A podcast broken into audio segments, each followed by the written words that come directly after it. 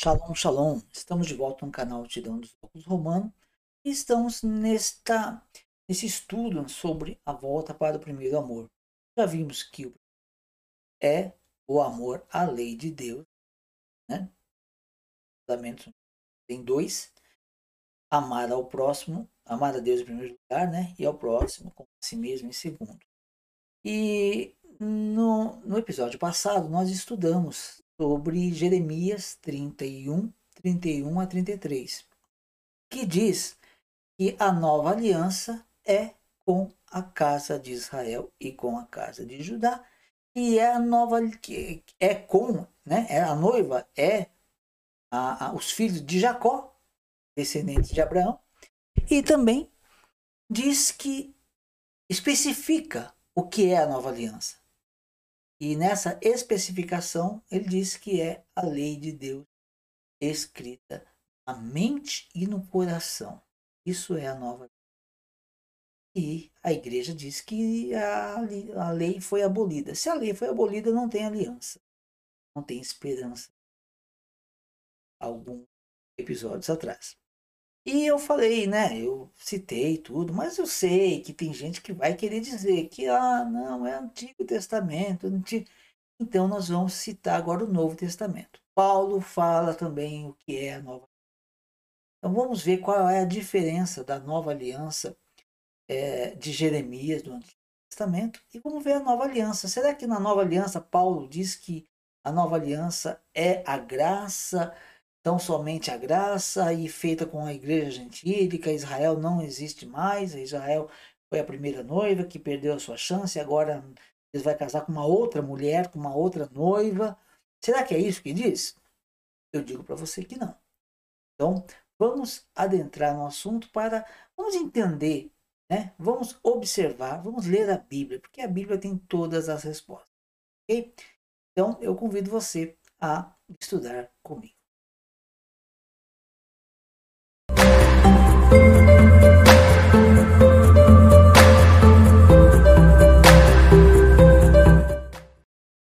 Muito bem. Estamos lá em Hebreus, né? Paulo escreveu aos Hebreus, Novo Testamento, capítulo 8. Vamos ler do verso 6 em diante. Agora, com efeito, obteve Jesus ministério tanto mais excelente quanto é ele também mediador de superior aliança instituída com base em superiores promessas. Ok? Então, nós temos aqui o versículo 6. Também com efeito obteve Jesus ministério tanto mais excelente. Ótimo. Ministério mais excelente que o primeiro. Quanto é, quanto é ele também, Jesus é o, que? O mediador de superior aliança uma aliança superior. Ela vai superar a antiga aliança, é, a nova aliança supera a antiga aliança. Instituída com base em superiores promessas. Ou seja, tudo aqui na nova aliança é está superando, né? Está sempre superando melhor, superior aliança, superiores promessas. Jesus é o mediador mais excelente, de um ministério mais excelente, um tanto mais excelente. E, ok, Vamos prosseguir. Porque se aquela primeira aliança tivesse sido sem defeito, de maneira alguma estaria sendo buscado lugar para uma segunda. Muito importante essa citação. O que isso quer dizer? Deus casou-se com Israel, fez uma aliança com Israel, aonde a aliança era a lei dele escrita em tábuas em pedras, pergaminhos, a lei de Deus estava escrita. Ok? Se com essa lei que Deus deu, o povo tivesse obedecido, amado essa lei e cumprido, não precisaria de uma segunda. Talvez quando eles entraram em Canaã, a Bíblia diz isso lá em Hebreus 4, não temos tempo, né?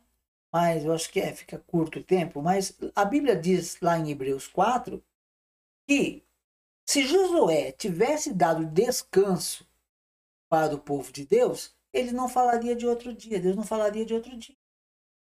Ou seja, Josué, a, o povo de Deus, assim como Adão e Eva esteve dentro do, do jardim do Éden e deveriam ter ficado lá, né? não fosse o pecado, ficariam lá, melhor dizendo. O povo de Deus, quando sai do Egito, ele sai com o destino a Canaã. E era, na primeira geração, não entra por causa da rebeldia. E a segunda entra não porque obedeceu, entra pela graça mesmo. Ah, não tem graça no Antigo Testamento? Tem, como tem? Eles entram e Deus ainda fala para eles: vocês não estão entrando, não pense que vocês estão entrando porque vocês fizeram o que é certo. Vocês estão entrando porque essa gente que mora aí fez pior do que vocês. Então eles vão perder a terra. E se vocês fizerem pior do que eles, vão perder também. E foi o que aconteceu. Perderam a terra também. É, não sei se foi pior, não, né? Mas se vocês não obedecerem à lei de Deus, vai acontecer isso, meu, corrigido. Se vocês não obedecerem às leis de Deus, vocês vão perder a terra também. E, e, foi o que aconteceu. Foi levado cativos. E você sabe a história de Israel. Muito bem. Ah, então, houve essa aliança. E essa aliança foi quebrada. Josué não deu descanso. Descanso, muitas vezes, é, é, é, é, é a tradução para Shabat. Ele não conseguiu implantar. O povo não descansou. O povo se misturou. Deus falou: limpa toda a terra. Não fica com nenhum desses estrangeiros, porque eles vão ser laço espiritual para vocês. Eles vão seduzir vocês com outros deuses. As festinhas dele, né? Estou acrescentando aqui. E o povo achou por bem, lucrou, é, é, é lucrativo manter algum povo. Por quê?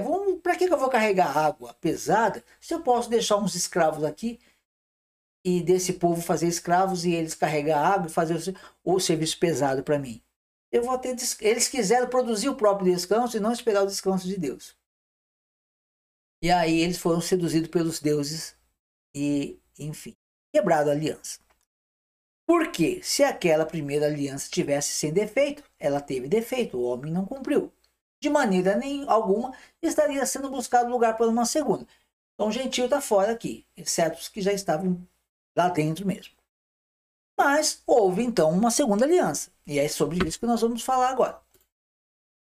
E de fato, repreendendo-os, diz: Eis aí vem dias, a promessa de dias com o Messias Eis aí vem dias, diz o Senhor, e firmarei nova aliança com a igreja.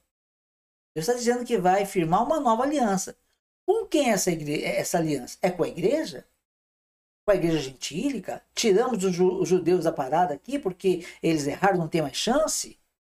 Deus não vai casar com a mesma mulher, não vai consertar a aliança, ele vai casar com uma outra mulher? É isso? Deus pensa como homem? Vamos ver aqui. Então veja só. E de fato, repreendendo-os, diz: Eis aí vem dias, diz o Senhor, e firmarei nova aliança. Com quem? Com a casa de Israel e com a casa de Judá. Não segundo a aliança que fiz com seus pais, no dia em que os tomei pelas mãos, tomei pela mão, para os conduzir até fora da terra do Egito, pois eles não continuaram na minha aliança e eu não atentarei, eu não atentei para eles. Você que assistiu o episódio passado, está vendo que são as mesmas palavras? Paulo está citando o Antigo. Para explicar a nova aliança, a melhor forma é citar a Torá. É essa a nova aliança. Com a casa. Quem é a noiva? A casa de Israel. E a casa de Judá. Estes são esta, estes são a noiva, né? Pessoas se tornam. Okay? Mas o que, que é aliança então?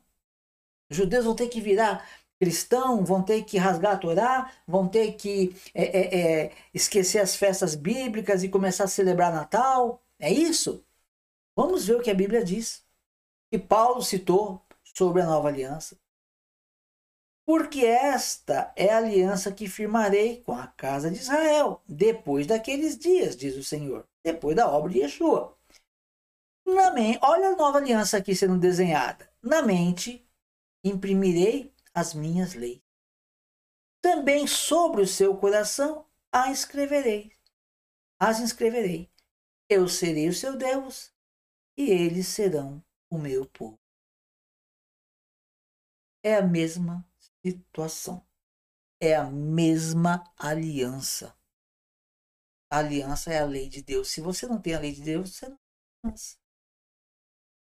Ah, mas a igreja não tem. Não, não adianta. Não tem, porque eu lembro do. do, do é, nós já falamos aqui, né?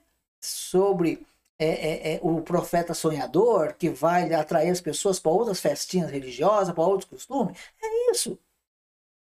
As pessoas, a maioria, muitos são chamados, poucos escolhidos. Não é à toa que você está ouvindo. Não é à toa que Deus tem chamado. Muita gente, porém, uma minoria entre uma grande multidão de pessoas que, de religiosos que não vão enxergar a lei de Deus. E não tem lei de Deus? Não tem. Não tem aliança. E o que, que nós lemos lá atrás? Aos Efésios. Vocês estão sem aliança, estão sem esperança, estão sem Deus no mundo. Não tem nada. Não, mas eu tenho Cristo, mas Cristo é a lei de Deus. Cristo não, não, não veio abolir a lei. Ele é a lei, ele é a própria lei vestida. De, é, é a Torá vestida em carne. Mas as pessoas não querem abrir os olhos. E isso é muito triste. Mas está aqui. A prova.